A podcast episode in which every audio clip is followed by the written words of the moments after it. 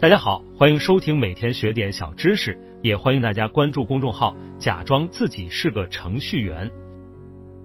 今天讲的是二百五的来历有哪些？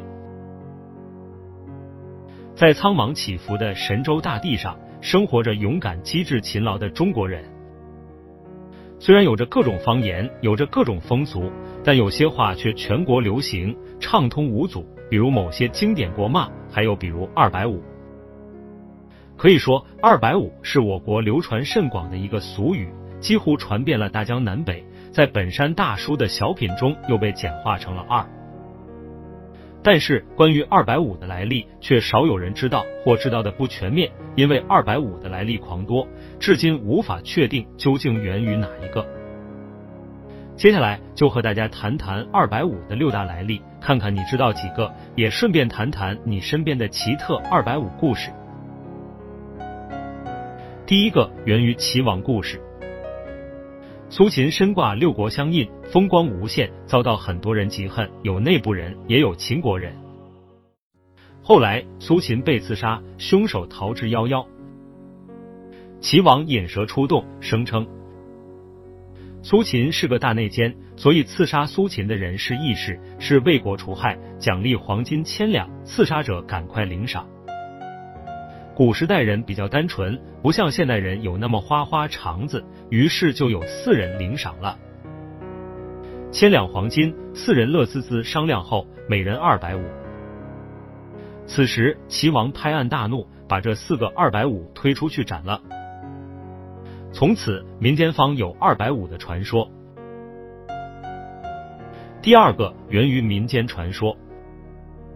有个秀才废寝忘食，然科举一生屡战屡败，连儿子都无。年纪大了，心也淡了，结果连续洗的柜子有了俩儿子。回想一生，老秀才给儿子起名曰：老大叫做成事，老二叫做败事。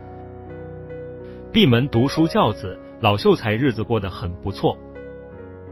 某日，老秀才对妻子说。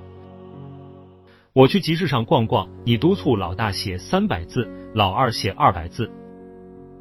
秀才回来之后，询问两人功课，妻子回答：写是写了，不过成事不足，败事有余，两个都是二百五。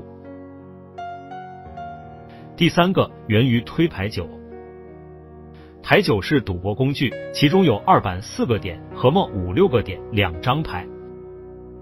这两张牌配在一起，那就倒大霉了，因为正好是十点，在牌九中被称为必十，属于最小的点，任人凌辱的牌。后来人们就用二板五、二板和么五的简称来戏称什么事也做不好、也管不了的人。时间久了，就把二板五叫成了二百五。板和百读音比较相近。第四个源于智商 IQ。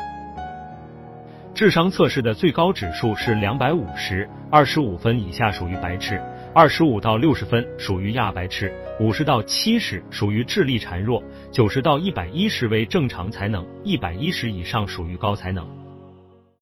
据说爱因斯坦的 IQ 达到了一百八十。至于智商指数达到两百五十的，近代还没发现过。指数两百五十，为何成为二百五神经病的说法呢？这是因为天才和精神病只有一线之差，所以二五零这个几乎无人可及的境界就变成了形容笨蛋的了。这些人说的话，普通人听不懂，所以就说他们是二百五，不是天才就是蠢材。第五个源于古人用钱。古代人的银子一般按两计算，但大额的一般是五百两为一大整数，然后用纸包起来就一封。二百五十两就是半封，正好和半封谐音，所以就把神经病称为二百五。另外，古代一千个铜钱为一贯，也叫一吊，五百钱就是半吊。半吊子形容人不实在。后来有骂人者骂出了境界。即比半吊还半吊，最后用二百五来暗中骂人，后来逐渐流传开了。因为半吊的半吊就是二百五十枚铜钱。第六个源于几何原理。一六零六年，明朝大学时，徐光启和利玛窦编修《几何原理》，该书是西方欧几里得所著。一六零七年，徐光启完成了《几何原理》前六卷的翻译。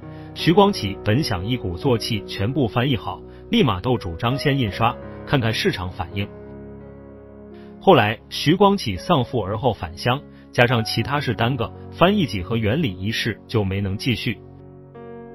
然而，清朝入关后根本不注重科学知识，直到一八五七年时，《几何原理》后续才有清朝人翻译。时隔二百五十年，后来就有人用此讽刺不靠谱的人。本次节目播讲完毕，感谢您的收听。